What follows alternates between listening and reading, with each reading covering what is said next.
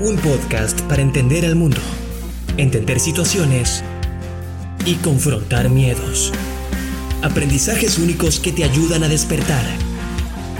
Esto es Lespa Kraiker, coach ontológico profesional, pionero en el mundo del coaching formador y maestro de coaches.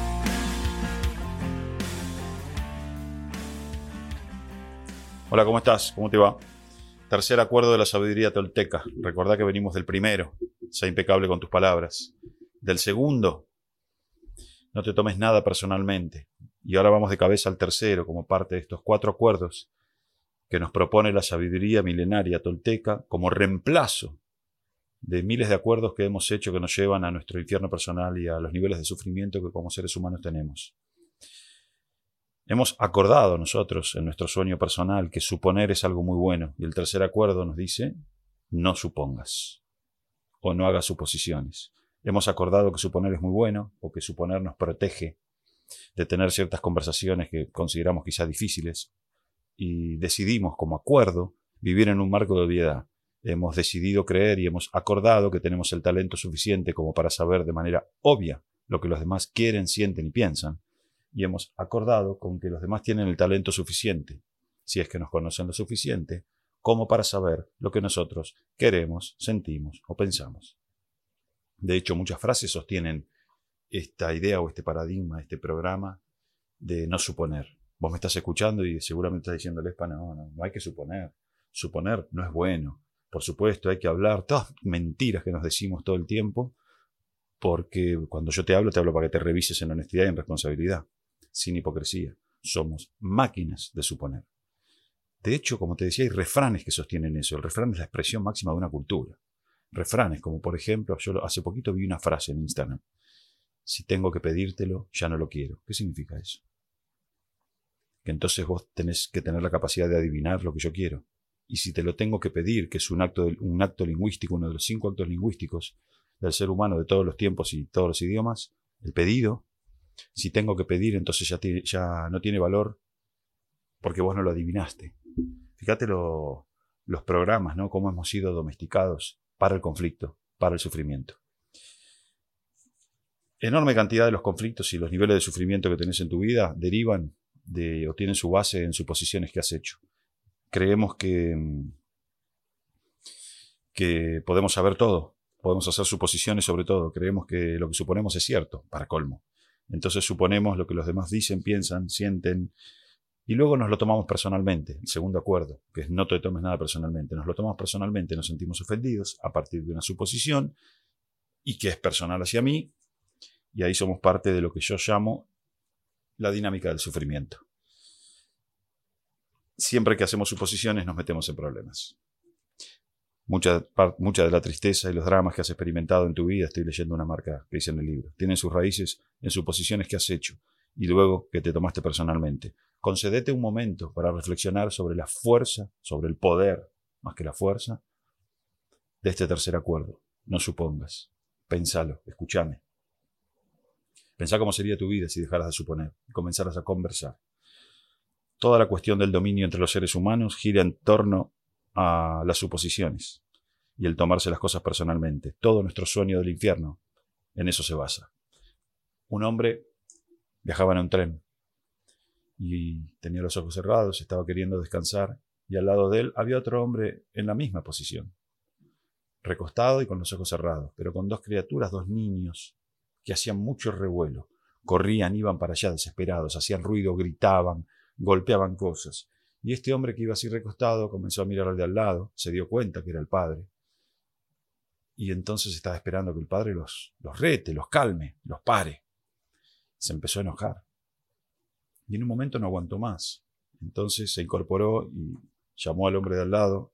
El hombre de al lado abrió los ojos y le dijo, ¿cómo es que tus hijos están haciendo semejante cantidad de lío y vos no los estás reprendiendo? Y el hombre le dijo, venimos de enterrar a su madre. Ellos no saben cómo manejarlo y yo estoy devastado. Fíjate lo que es una suposición, ¿no? ¿Cuántas veces vos en tu vida haces lo mismo? Prejuzgás y suponés. En la encuesta, a mí me encanta siempre decir esto, en la encuesta sobre quiénes suponen y quiénes no suponen, Sale ganador los que no suponen. 95% de la gente diría yo no supongo. Parte de nuestro acuerdo es mentir, mentirnos y ser hipócritas. Por eso no crecemos. Porque nuestro ego nos controla.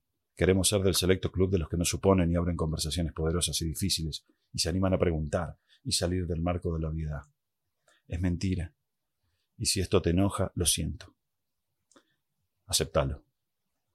Producimos mucho veneno emocional haciendo suposiciones y luego tomándolas personalmente. Cuando tenemos miedo de pedir una aclaración, preferimos suponer.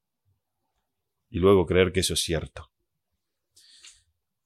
Nuestra pareja debería saber lo que pensamos. Si no lo hace, nos ofendemos. Salimos realmente heridos y le decimos, deberías haberlo sabido. La mujer está furiosa y el marido no sabe por qué. El marido está furioso y su pareja no sabe por qué. Nadie dice nada. Nadie explica. Y cuando hay una pregunta, no, no me pasa nada. Ese es el juego que seguramente viviste miles de veces. Esa es la dinámica del sufrimiento. Creer que debería ser obvio para los demás. Esa es la magia negra de la que habla Miguel Ruiz. Eso es romper a pedazos el primer acuerdo, que es ser impecable con tus palabras. Eso es romper a pedazos el segundo acuerdo, que es no te tomes nada personalmente. Y eso, por supuesto, es romper este tercer acuerdo, que es no supongas.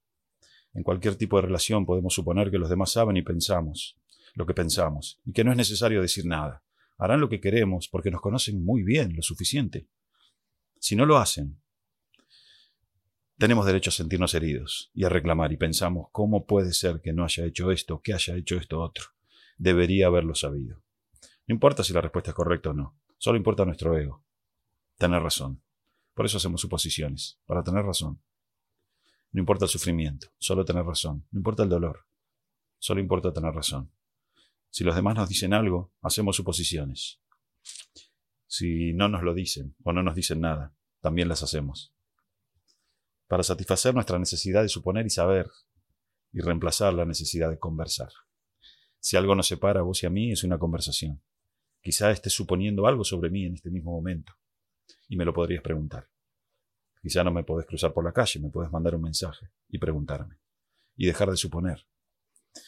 Nos contamos un montón de cuentos en nuestra cabeza. Nuestro cerebro no para, le encantan los cuentos. Y hemos acordado y decidido que hacer preguntas es peligroso. Preferimos no preguntar y preferimos suponer. Y a partir de suponer, creamos una posición. A partir de una suposición, creamos una posición. Y a partir de crear una posición, estoy directamente generando la contraria. Esa es la dinámica del sufrimiento. A menudo cuando inicias una relación con alguien que te gusta, tendés a justificar porque te encanta y te gusta. Luego empiezas a ver cosas que no te gustan tanto y decís, la cantidad y magnitud de mi amor logrará cambiarlo. Suponiendo que eso es cierto, aún sabiendo que la gente no cambia. Mi amor cambiará a esta persona y sabes que no es verdad. Tu amor no cambiará a nadie. Si las personas cambian, simplemente porque quieren cambiar y no porque tú lo hagas. El amor verdadero es aceptar al otro, tal cual como es, sin tratar de cambiarlo. En tanto intentas cambiarlo, eso significa en realidad que el otro no te gusta. No hay nada más violento que querer cambiar al otro. Si me amas como soy, muy bien, tómame. Si no me amas como soy, muy bien, adiós. Quizás suene duro, palabras de Miguel Ruiz. Sin embargo, este tipo de comunicación es la comunicación hacia la salud. Fíjate qué loco. Me escuchás decir esto y decís, ¡Oh! ¡cuánto dolor! No, dolor es mentirnos. Querer cambiar al otro. Qué difícil hablar así más difícil es mentirnos, suponer y entrar en la dinámica del sufrimiento. La manera de evitar las suposiciones es conversar, es preguntar. El día que dejes de hacer suposiciones, tu comunicación será hábil, clara, poderosa, honesta, íntegra, libre de veneno emocional, y te saldrás directamente del juego de la dinámica del sufrimiento. Ya no hagas suposiciones, y tus palabras se volverán impecables. Comprender la importancia de este acuerdo no es suficiente.